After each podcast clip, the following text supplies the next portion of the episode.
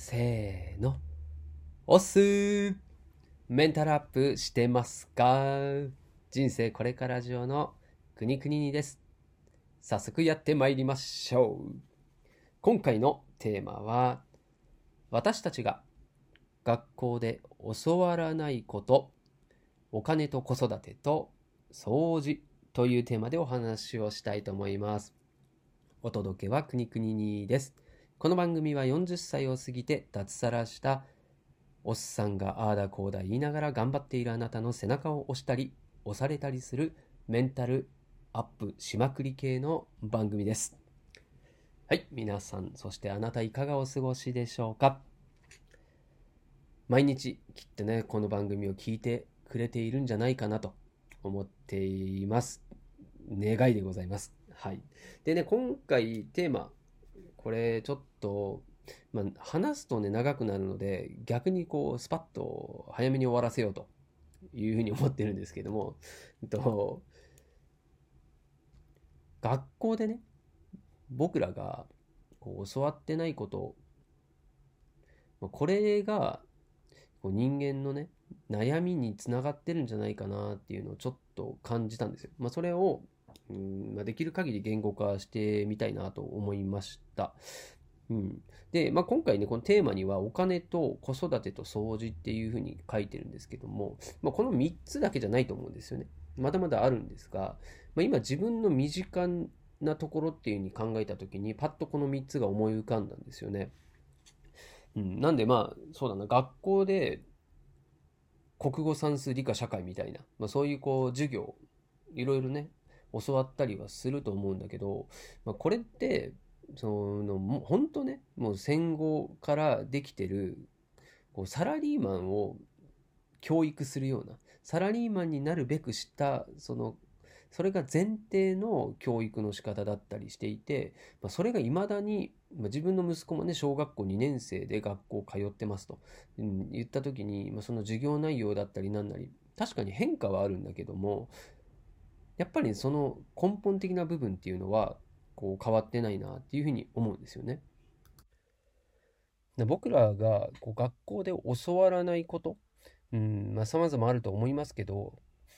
まあね、この今回3つに絞って僕が感じることと、あとこれからどうしていくのがじゃあいいのよと。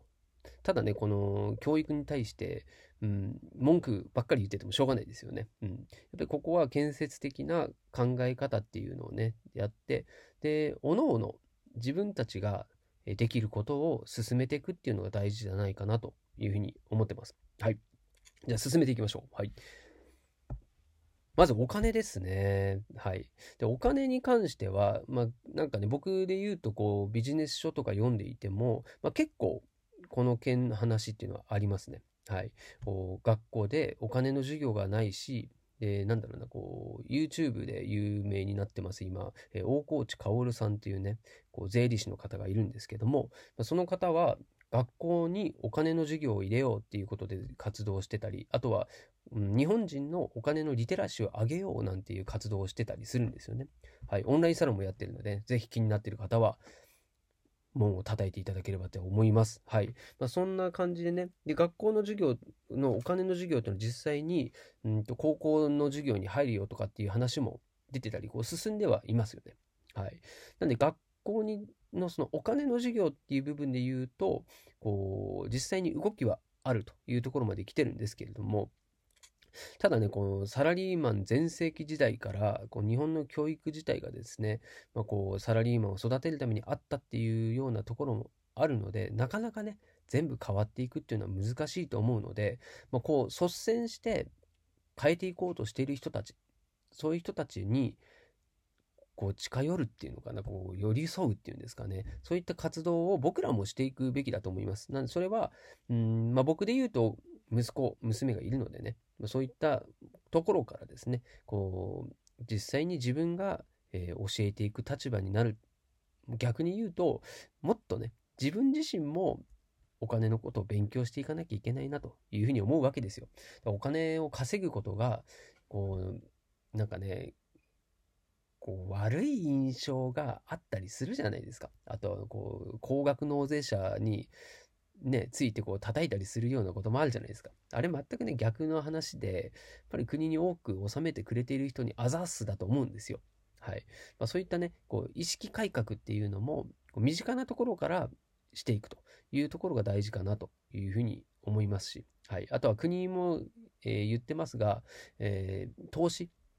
まあ、その投資についての勉強っていうのも、やっぱりね、うん、まだまだ僕らは知識不足だし、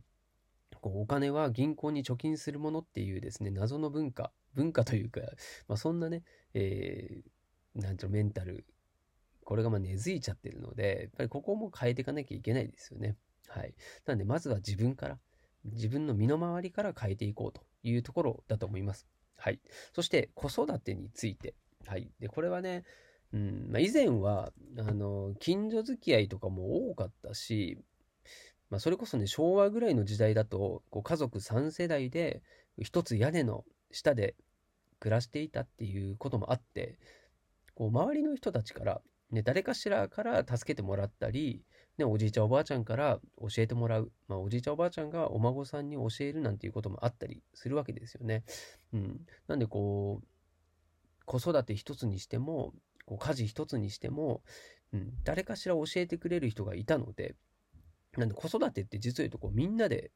やってるみたいなところがあったんですけど、今こう各家族の世界になって、で、近所付き合いもない。なんならもうネット付き合いの方が、ね、結構近かったりするじゃないですか。まあそうなってくると、この子育てっていうのが本当こう、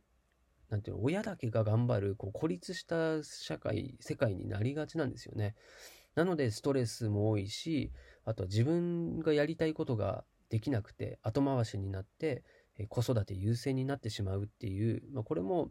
実際あることなんですよね。うん。なんで、そこをやっぱりね、こう、助け合える世の中にしていきたいし、こうネットの社会だからできないわけではないと思うんですよね。うん。そこはみんなの知識を寄り添ったり、寄り添って、んえー、持ち合ったりですかね、して、うん、なんとかしてですね、この子育てがしやすい環境を作っていくっていうのは、うん、大きなテーマじゃないかなと思いますね。うん。誰しもが助けてって言える環境を作っていきたいと思います。うん。なのでもう本当にこう子育て真っ最中の人たちが声を上げていく必要があるし、自分たちはこういうことに悩んでいるんだと。ここが改善されたらもっと社会に貢献もできるんだっていうところをね、うん、声を上げていったり、僕らはそれを拾って、えー、どんどんね、こう、ネットを介してでもいいので、広げていく必要があるなっていうふうに感じてます。はい。はい。で、最後、3つ目の掃除。はい。で、これもですね、掃除も以前は家族3世代でね、教わりながらとか、あとは、こう、協力し合いながら、僕も、なんだろう、小学生の時とかはね、庭履き当番だったりね、うん。あと、布団もそう、あとは食べ終わった後の食器もそう、こう自分で片付けましょうねとかっていう、まあ、そういう教育を受けてきました。うん、ただ、その、まあ、これは本当、お掃除で言うと、うーん、今までね、その、マニュアルもないし、これは本当世界共通なんじゃないかなっていうぐらい、こう、正しいものの片付け方とかって、なかなか教わらないですよね。うん。で、なんだろう、うんと、片付けで言うと今なんかこう専門家とかも現れてきたりしていて、うん。でね、有名なの、こんまりさんとかはそういった本を出してね、こう魔法の片付けみたいな、うん。で、ときめくものだけに囲まれた生活が素敵、幸せっていうようなね、そんな価値観。まあ、これってすごい僕も共感するし、そうしていきたいと思っているので、うん、なんで今までこう教育を受けていなかったことっていうのは、まあ、それをどうこうって言うんじゃなくて、うん。まあ、だからこそ自分たちでねそれを作っていく必要があるしそれを逆に、えー、次の世代にどんどんねこうつなげていく。そんなことができるようにしていきたいなというふうに思っておりますんでね、まあ、まずは、えー、この3つだけじゃないんですけれどもこう学校で教わっていないことっていうのは、まあ、僕らが率先して世の中に、うん、そして次の世代に、えー、バトンタッチしていけるような、まあ、そんなことをしていけたらなというふうにちょっとぼやっと、えー、思い描いているよというような、えー、話をさせていただきましたので、まあ、誰かの心にも、えー、響いたり、うん、共感してくれるような方がいらっしゃったらいいなと思いましてお話しさせていただきました。ではまた次回この場所でお会いしましょう。お相手はくにくににでした。したっけね